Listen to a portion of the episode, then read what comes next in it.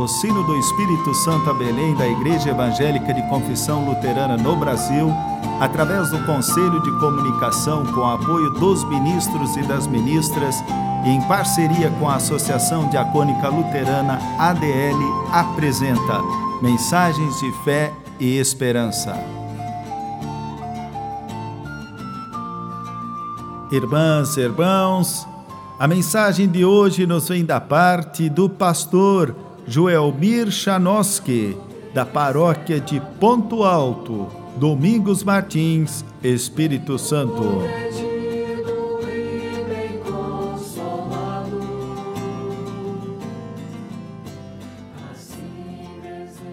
Caros irmãos e irmãs em Cristo, a mensagem de hoje é inspirada no livro do profeta Jeremias, no capítulo 29, versículos 10 a 13, onde está escrito: O Senhor Deus diz ainda: Quando os setenta anos da Babilônia passarem, eu mostrarei que me interesso por vocês e cumprirei a minha promessa de trazê-los de volta à pátria.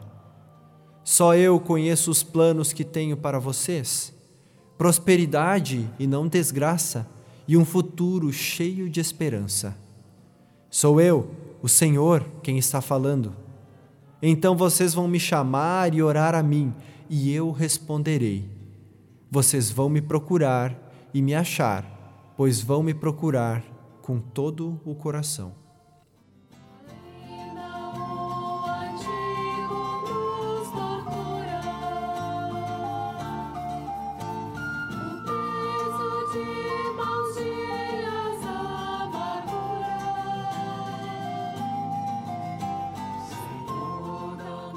Imagine que você está sendo arrancado do seu sítio, da sua roça, da sua casa, da sua propriedade, tão importante, que te ajuda a ganhar o teu sustento. Imagine que você é levado para outro país. Você não sabe falar a língua deste povo estranho. Você não tem certeza sobre o seu futuro. Como você se sentiria?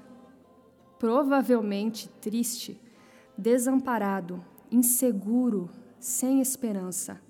A vida perderia a graça e o sentido. O povo de Israel passou por isso num momento da sua história. Israel foi um povo muito desobediente e abandonaram a Deus, seguindo outros deuses. E Deus lhes tinha dito que, caso o abandonassem, ele iria arrancá-los da terra prometida e os mandaria para outro país. Isso aconteceu com o exílio babilônico. O povo foi levado pelo exército para a Babilônia. Agora estavam presos, longe da terra tão querida e amada. Tente se colocar no lugar deste povo. Longe da pátria, sentiam-se inseguros, desamparados. Não podiam mais ir à igreja que naquela época era o Templo de Jerusalém, lugar de encontro com Deus e com a comunidade. Ali pediam perdão pelos pecados, ofereciam sacrifícios, davam ofertas de gratidão, faziam festas também. Agora não tinham mais isso. Estavam na Babilônia e tiveram que se submeter a outro rei, Nabucodonosor. O povo preferia morrer do que ter saído de Jerusalém. Mas o profeta Jeremias enviou uma mensagem de Deus para o povo que estava na Babilônia. Esta carta está no livro de Jeremias, no capítulo 29. Nesta carta, Deus diz ao povo que eles vão viver 70 anos naquele país e, por isso, deveriam aprender a viver ali, no exílio.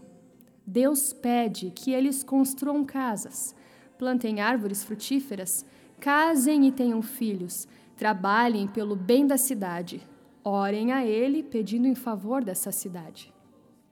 O povo também deve estar atento e não se deixar enganar pelos falsos profetas, nem pelos que dizem que conseguem adivinhar o futuro. Deus diz ao povo que só Ele sabe os planos que tem para o povo: prosperidade e não desgraça, e um futuro cheio de esperança. E nos versículos 12 e 13 está escrito: Então, vocês vão me chamar e orar a mim, e eu responderei. Vocês vão me procurar e me achar, pois vão me procurar com todo o coração. Às vezes, em nossas vidas, experimentamos exílios também, momentos difíceis que nos deixam angustiados, inseguros e desesperados.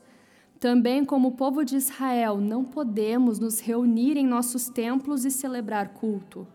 Mas, no texto de Jeremias 29, Deus diz que eles não precisam do templo para se encontrar com Ele. O povo pode chamar e orar a Deus lá do exílio e Deus responderá. Me parece que com a pandemia do coronavírus estamos num exílio. Situação que nos deixa inseguros, sem saber o que virá amanhã. Ainda assim, devemos aprender a conviver com esta situação distanciamento, uso de máscaras, lavar bem as mãos. Alguns já chamam isso de o novo normal. Temos que nos adaptar a esta situação. Negar o problema nunca é a melhor maneira de lidar com ele. É preciso coragem para enfrentar os problemas. É preciso coragem para viver no exílio. Precisamos também estar atentos aos falsos profetas Pessoas que falam em nome de Deus, mas espalham mentiras e confundem o povo. Precisamos aprender a conviver com as dificuldades, fazer o que está ao nosso alcance e continuar orando. Não precisamos necessariamente ir à igreja para Deus nos ouvir, embora isso seja muito importante, e sentimos falta de estar em comunidade. Mas Deus ouve as orações que você faz aí, na sua casa. Que Deus nos ajude, renove nossas forças, nossa fé e nossa esperança. Ele sabe os pensamentos que tem para nós e nisso podemos confiar. Amém.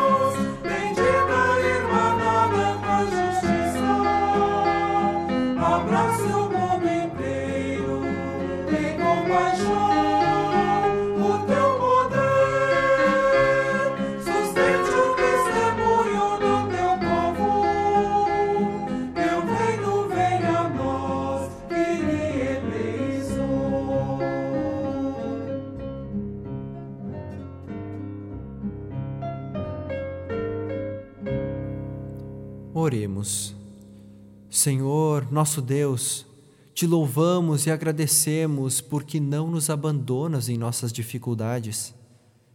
Pedimos, conforta as famílias que perdem seus entes queridos. Fortaleça a nossa fé. Ajuda-nos a viver neste exílio. Dá-nos discernimento para não seguir os falsos profetas. Senhor, ouve a nossa oração Dá-nos a tua paz e esperança. E tudo mais colocamos diante de ti através da oração que o seu Filho Jesus Cristo nos ensinou, dizendo: Pai nosso que estás nos céus, santificado seja o teu nome. Venha o teu reino. Seja feita a tua vontade, assim na terra como no céu. O pão nosso de cada dia nos dá hoje, e perdoa-nos as nossas dívidas assim como nós também perdoamos aos nossos devedores. E não nos deixes cair em tentação, mas livra-nos do mal, pois teu é o reino, o poder e a glória, para sempre. Amém. Irmãs e irmãos, recebam a bênção de Deus. Que o Senhor te abençoe e te guarde que o Senhor faça resplandecer o seu rosto sobre ti e tenha misericórdia de ti. Que o Senhor levante o seu rosto sobre ti e te dê a paz. Amém. O sino do Espírito Santo a Belém apresentou mensagens de fé e esperança.